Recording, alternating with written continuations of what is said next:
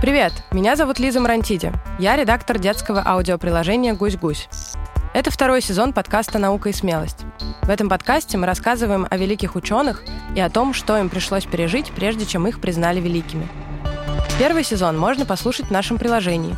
Он доступен всем подписчикам. А еще все новые выпуски появляются в «Гусь-гусе» раньше, чем на остальных платформах. Второй сезон подкаста «Наука и смелость» мы делаем при поддержке Росатома, огромной корпорации, которая занимается в том числе изучением атома.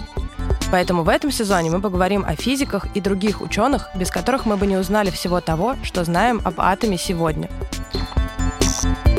Второй выпуск про древнегреческого философа Пифагора и кванты. А ведет его Дмитрий Якубов, директор Музея истории, науки и техники в Москве.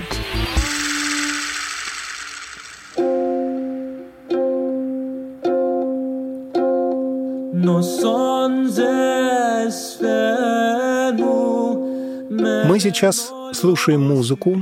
Это самая старая музыка, о которой мы знаем, как она звучала. Ноты обнаружены на одном очень старом памятнике, которому 2000 лет. Это эпитафия Сейкила. Эпитафия — это, собственно, надпись на памятнике, стихи, написанные по поводу смерти какого-то человека, имени его мы не знаем. Зато мы знаем, кто написал эти стихи. Эти стихи написал Сейкил. Эпитафия Сейкила, ну, как поэма Пушкина. Над стихами изображены значки, обозначающие музыкальную мелодию. Благодаря этим значкам мы с довольно большой уверенностью можем сказать, как эта музыка звучала. Благодаря значкам и, конечно, благодаря ученым, которые эти значки расшифровали. Эпитафия Сейкила написана на древнегреческом. Древние греки очень любили музыку. И особенно любил музыку такой древний грек по имени Пифагор. И удивительным образом его идеи о музыке, то, как он эту музыку исследовал и с помощью какой математики о ней думал – все это позволило ученым уже на рубеже 19 и 20 веков добраться до квантов. Но давайте по порядку. Пифагор — это математик, философ и астроном. Он жил две с половиной тысячи лет назад. Знаменит своей теоремой, теоремой Пифагора, которая, кстати, не его, он ее не открывал, и даже, как некоторые исследователи считают, не он первый ее доказал. Если он не доказывал теорему Пифагора, то что же он делал? Много чего. Вот, например, он создал школу математиков и философов, которые считали, что все в мире можно описать и объяснить с помощью целых чисел и с помощью их отношений, с помощью дробей. Он верил в переселение душ, что наша душа после смерти может переселиться в тело собаки или барана или рыбы. Поэтому он был вегетарианец – Слово «вегетарианец» придумали только в середине XIX века. До этого про людей, которые не едят мясо и рыбу, говорили, что они придерживаются диеты Пифагора. Пифагор первым стал называть философов философами. Философ, то есть любомудр, любящий мудрость. Он очень настаивал на том, что надо говорить именно так, потому что мудрым по-настоящему может быть только Бог – а человек может только любить мудрость. Вслед за другими э, древними мудрецами Пифагор называл Вселенную космосом. Э, космос — это значит порядок, гармония э, или даже прекрасный порядок. Кстати, космио — это приводить в порядок, украшать. Значит, космос и косметика — это родственные слова. Мир и порядок прекрасны. Так пифагорейцы э, видели положение вещей. Кроме философских и математических исследований, пифагорейцы были мистиками. Что это значит? Они считали, что существуют какие-то сверхъестественные, таинственные силы, которые управляют нашим миром, и если понять, как эти силы устроены, по каким законам э, они работают, то можно облегчить свою жизнь и даже сделать ее счастливой. У них была своя философская школа и какие-то совершенно загадочные, непонятные, иногда смешные на сегодняшний день правила. Например, не откусывай от целой булки. Почему?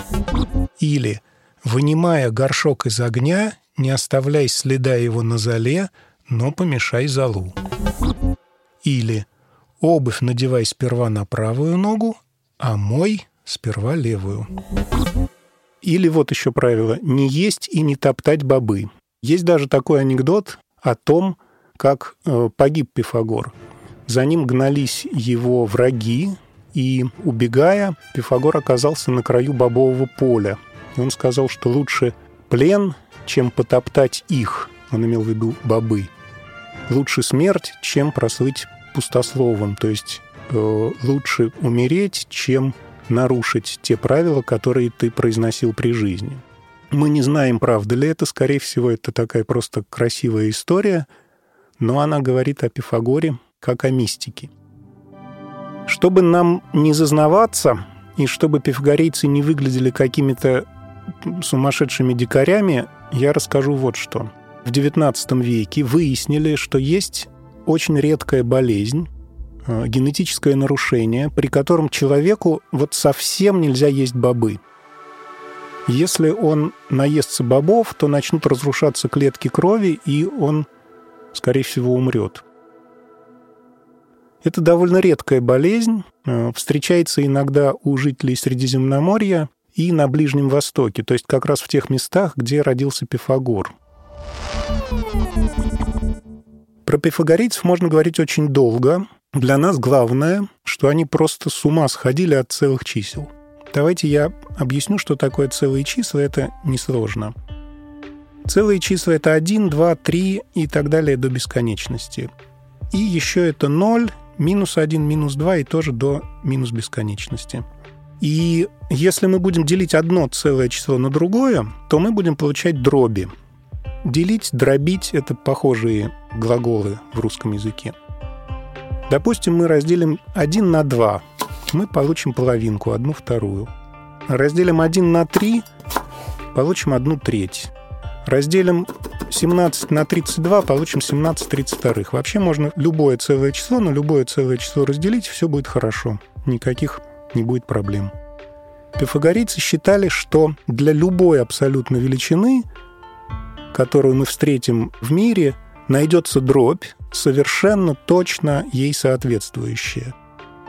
Ведь целых чисел бесконечно много, значит, дробь можно придумать какую угодно, так они считали – но это оказалось не так. Если, например, у нас есть квадрат со стороной 1, то никакая дробь не будет соответствовать диагонали этого квадрата. То есть, по большому счету, Пифагор был неправ. Но это другая история, хотя и очень интересная. Нам сейчас важно то, что с помощью целых чисел Пифагор исследовал все, даже красоту музыки. Пифагорейцы пытались математически вычислить, какие интервалы должны быть между нотами. Потому что, как любой человек, который любит музыку, они слышали, когда интервал неправильный, не гармоничный. Вот если вы учились играть на гитаре, то знаете, что струны надо зажимать довольно сильно и в правильных местах. А, пальцы на первых уроках даже болят, но иначе звук получается тусклый и некрасивый. Я сейчас попробую показать, какой звук бывает у новичков. Ну, примерно вот так. А те, кто играет давно, знают один секрет. Я его сейчас вам раскрою. Если левой рукой не прижимать сильно струны, а только чуть-чуть дотронуться до струны, то струна тоже будет звучать очень красиво и чисто, вот так. Такой прием называется флажолет.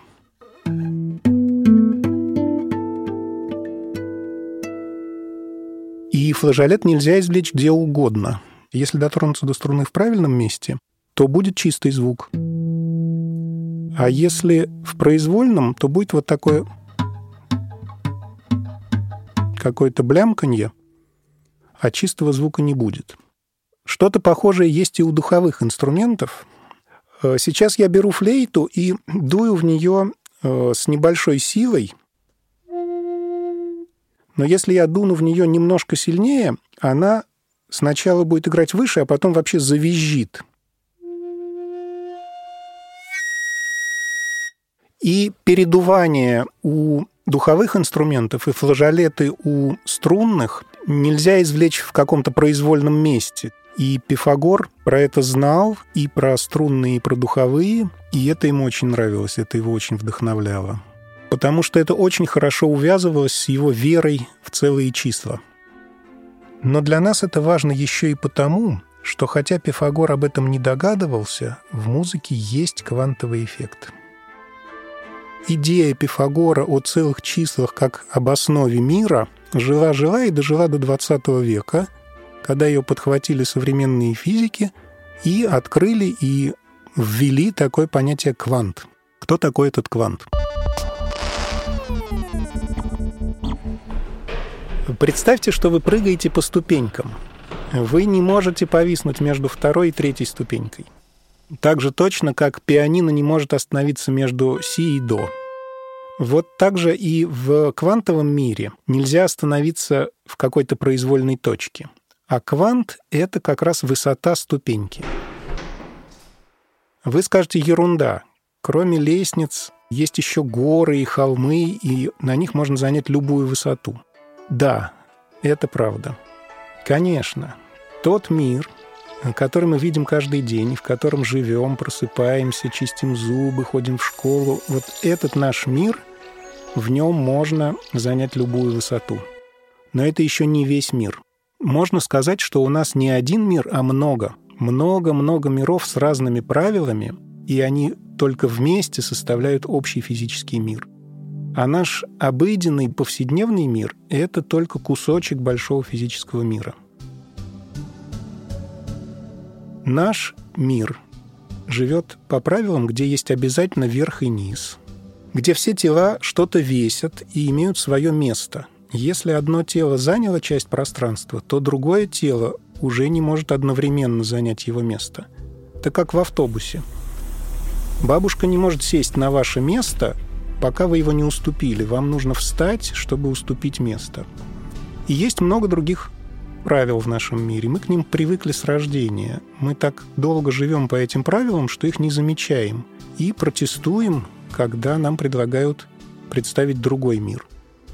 Но все-таки давайте наберемся смелости и попробуем. Давайте придумаем какой-нибудь еще мир.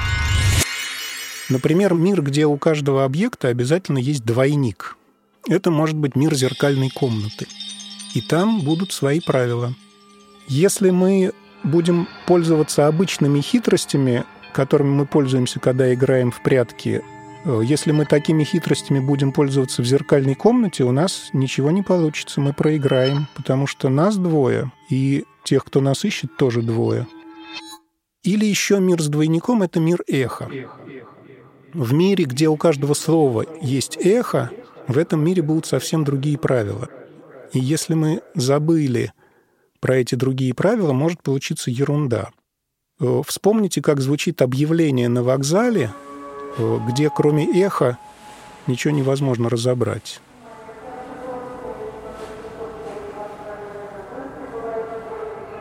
Подводный мир, где некоторые предметы имеют отрицательный вес. Например, футбольный мяч будет рваться вверх из-под воды, а не падать вниз. И под водой любое движение будет встречать огромное сопротивление со стороны воды. Вот в этом подводном мире не получится играть в футбол – ну, по крайней мере, не получится играть в футбол по нашим сухопутным правилам. Космос и невесомость. К невесомости, благодаря фантастическим фильмам и репортажам с МКС, мы привыкли. Но реальная невесомость – это не плавающая в воздухе шариковая ручка. Это постоянные неудобства. Нельзя принять душ, не получится налить воду из кувшина. И огромная опасность потому что любая капелька воды грозит улететь гулять по станции и замкнуть электричество. Все это разные миры внутри нашего огромного физического мира. Есть очень много разных всяких миров с разными правилами. И это все непридуманные миры. У них есть свои территории, э, свои границы. Это не обязательно видимые пространственные границы вроде забора – это именно какие-то условия, когда одни законы и правила перестают действовать и начинают действовать другие. Это и есть границы разных миров. По правилам шахмат э, не удастся сыграть в прятки, а по правилам пряток не удастся сыграть в футбол. И точно так же с нашим миром, с макромиром и с микромиром. Наш мир — это мир средних размеров и средних расстояний. И он живет по привычным правилам. А еще есть мир гигантов. Это мир звезд, галактик, скоплений галактик. Там будут гигантские расстояния, и там будут другие правила. А еще есть микромир. Мир крошечных частиц и мир крошечных расстояний. И там будут третьи правила. Это как раз квантовые правила. Они очень странные. Микромир состоит из элементарных частиц. Их можно сравнить э, с детальками Лего. Разных видов деталек много, но не слишком много. Зато собрать из них можно просто бесконечное число разных штуковин. Все элементарные частицы одного вида во всей Вселенной полностью одинаковы по своим свойствам. Например, есть такая тяжелая по меркам микромира частица протон. Один протон невозможно отличить от другого протона, и невозможно его как-то поцарапать или покрасить не потому, что у нас нет такого напильника или такой тонкой кисточки, а потому что в квантовом мире такие законы. Все протоны одинаковые. Или вот другая частица, фотон. Это частица света. Фотоны всегда движутся, всегда движутся со скоростью света, и их невозможно остановить. Как только вы их остановите, они исчезнут, они разрушатся. И у них нет массы. Они абсолютно вообще ничего не весят. У многих частиц есть двойники, античастицы. Вот есть такая частица электрон. И у электрона есть античастица, позитрон. Если они встретятся, электрон и позитрон, будет маленький взрыв, и родится фотон.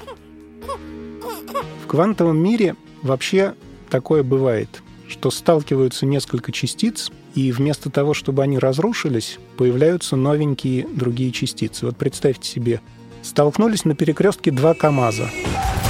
Исчезли, и в тот же момент с перекрестка разъехались 10 новеньких легковушек.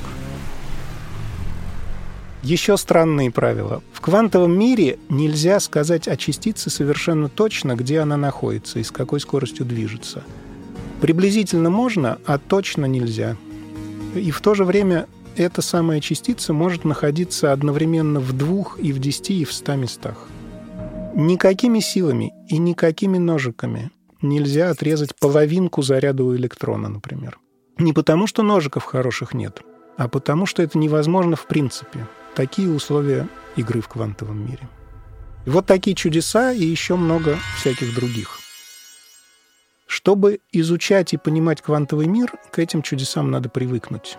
Также привыкнуть, как мы привыкли к условиям игры в нашем мире – ведь то, что в нашем мире два тела не могут занимать одно место, это на самом деле необъяснимо.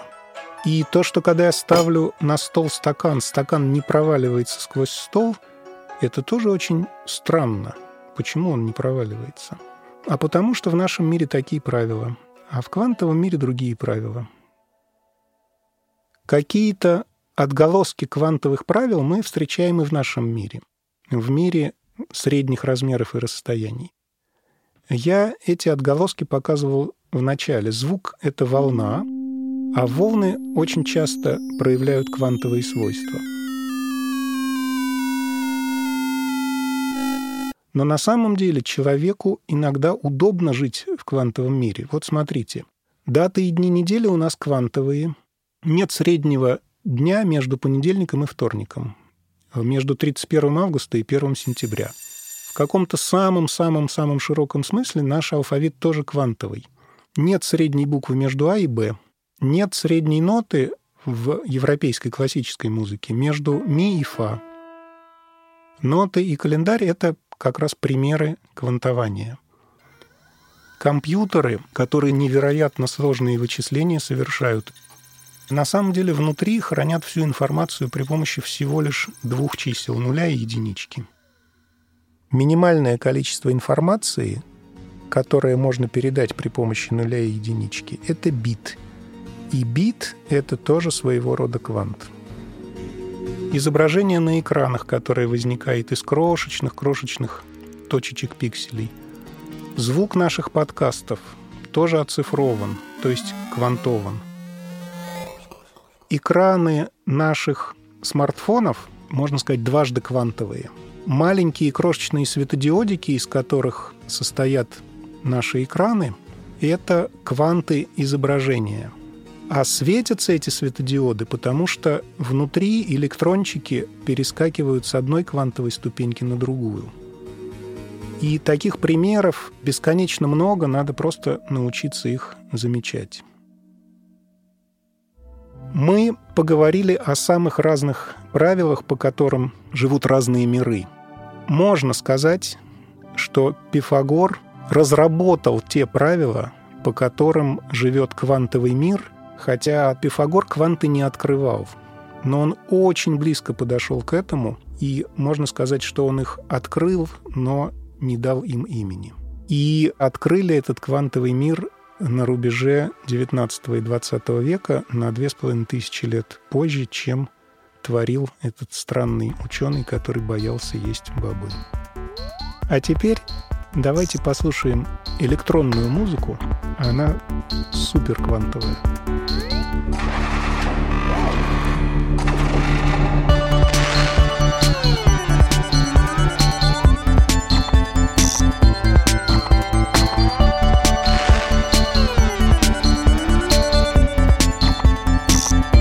Это был второй выпуск подкаста «Наука и смелость». Мы делаем его при поддержке госкорпорации «Росатом» и их просветительской платформы Homo Science для подростков и всех, кто интересуется наукой. Кстати, на сайте проекта можно прочитать статью про квантовый интернет –